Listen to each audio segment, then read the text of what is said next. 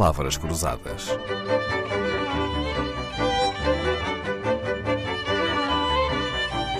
Porque quase tudo é uma questão de semântica. Luís Paixão Martins conta no seu livro como nasceram as sondagens. Foi nos Estados Unidos, a pátria da comunicação, e foi pela mão dos média, não foi? É, pois, eh, as sondagens nasceram antes de haver, é, é normal, não é? Antes de haver empresas de sondagens, não é? Há uma publicação antecessora, uma, uma revista semanal antecessora da Time, que enviava, fazia uma operação de marketing à procura de assinantes, enviando cupons em que as pessoas votavam em várias coisas, não apenas nisso, mas sobretudo ficou conhecida por eh, pedir às pessoas as suas uh, opiniões, a antecipação de voto relativamente aos candidatos presidenciais dos Estados Unidos. Uh, e fazia-o ao calhas, não é? Portanto, tinha dois ficheiros, o ficheiro dos assinantes da rede telefónica e o ficheiro dos donos de automóveis. Estamos a falar ainda no século XIX, no final do século XIX. Não eram muitos. Eram milhões, não é? Pronto, mas não eram muitos. E o interessante é que durante 16 anos os resultados coincidiram com os votos dos eleitores. Portanto, qualquer um de nós pode, de facto, fazer uma sondagem e ela coincidir com o voto das eleições, até que em 1936 não coincidiram Até e foi um, desastre. Falha, foi um desastre é? mesmo. Mas não deixou de ser uma boa ideia dessa Sim. publicação e assim nasceu um, o que se chama uma nova indústria das sondagens, Sim. fluorescente nos dias de hoje.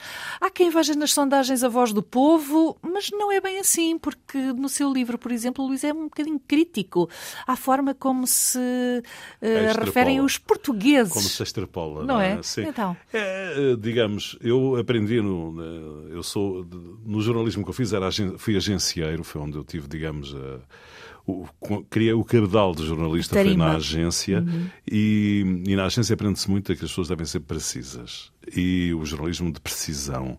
E quem gosta de ser preciso não pode substituir inquiridos por portugueses. É só isso, não é? Porque muitas vezes, como há, já falámos sobre isso. E não é só nas uh, sondagens, não é? Em muitas outras Há muitas notícias. coisas, sim, mas as sondagens, nas, na, nas, nas sondagens é mais extraordinário, porque eh, nós falamos uh, com 400 pessoas ao telefone e dizemos os portugueses. Uh, a mim até me choca um bocado que isso aconteça, por dever, por, por, por, hábito, mas é uma extrapolação que eu não acho que seja ilegítima. Ilegítima. É completamente ilegítima, até porque já aconteceu com todos nós Sim. vermos notícias a falar dos portugueses e nós não nos revermos naquela afirmação. Ainda assim, há problemas maiores que este na sondagem. Qual foi para si o maior fiasco na história das sondagens? Tem graça porque a visão recorda esse estado. A fotografia é muito gira, que é do Truman a visão da semana passada. Da, sim, a do Truman, que um, traz um, uh, em que ele está sentado no comboio, que na altura era o Air Force One, era um comboio naturalmente, uh, com, uma, com uma primeira página de um jornal de Chicago, salvo erro, dando a vitória ao derrotado, Dewey.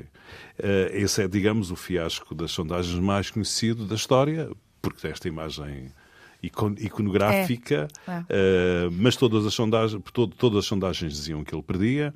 Foi, foi, feito um inquérito aos 40 jornalistas que acompanhavam, uh, cobriam a, as eleições, as campanhas, e todos deram a derrota de Truman e ele ganhou uh, as eleições é, digamos, o, o caso mais, mais conhecido. Sim, foi... Mas ainda nas últimas eleições americanas, para nós não acharmos que o mal é português, nas últimas eleições americanas. Uh, produziu-se o pior resultado de, de, das sondagens, o maior desvio eh, em 40 ou 50 anos, eh, da com ordem Hillary dos Clinton. 14 pontos. Sim. Não, com, com, já, já com o Biden. Com, uhum. com a Hillary Clinton também. A Hillary Clinton foi, eh, foi dada a vitória a Hillary Clinton e quem ganhou foi o Trump, embora a Hillary tenha ganho no voto popular, mas não com a expressão que era previsto. No Biden, nesse aspecto, as sondagens acertaram, mas ele não, não ganhou com a expressão ganhou para aí 14 pontos abaixo daquilo que tinha sido uh, uh, previamente uhum. previsto, previsto. anunciado. Bom, podemos dizer de Truman que as notícias da sua derrota foram manifestamente exageradas. Ele que apareceu presidente eleito dos Estados Unidos com um jornal onde vinha o título da sua derrota. Truman bem podia ter respondido aquilo que ouvimos a muitos hum. políticos: as sondagens valem o que valem. E o que é que vale uma sondagem, Luís? É, para já vale-se vale a monotonia desse lugar comum, não é? Como eu disse, uh, enquanto previsão de resultados eleitorais, as sondagens valem muito pouco. Valem mais próximo das eleições e valem menos à distância das eleições. E é preciso, mesmo próximo das eleições, perceber que há pessoas que votam nos partidos, outras que votam nas pessoas, outras votam por outras razões. E geralmente, como só se pega num quadro da sondagem que é do partido, não se consegue perceber toda a complexidade que está escondida naquilo que os, que os eleitores, os inquiridos, uh, disseram. E, mas valem muito, é, na, digamos, no apalpar do pulsar dos cidadãos em termos dos temas, dos grandes temas, uh, digamos, da opinião pública. Não, não o cansa um bocadinho eh, ver políticos a reagir com grande euforia quando as sondagens são favoráveis e com algum desprezo quando as sondagens não são favoráveis? Acho isso uma nota de amadorismo. Sinceramente, não consigo perceber como é que isso acontece. Uh, digamos, as sondagens, como eu digo, uh, se servem para mobilizar uh, os eleitores, devem ser tratadas de uma forma autónoma da campanha, numa lógica em que é, o, result, é, o, resultado dessa sondagem, esses dados, são aproveitados como se fosse uma declaração, não é, de qualquer outra pessoa, não é? Pensar-se que Uh, há uma, no jargão profissional, há uma, uma técnica chamada bandwagon. Pensar-se que a sondagem em que nos dá a vitória conhecê-la nos ajuda a ter uma vitória, porque as pessoas vão atrás, há um efeito, digamos, de comboio, vão atrás, é uma ideia que me parece altamente contestável. Pode ser errada. Muito mais histórias sobre as sondagens estão no livro Como Mentem as Sondagens.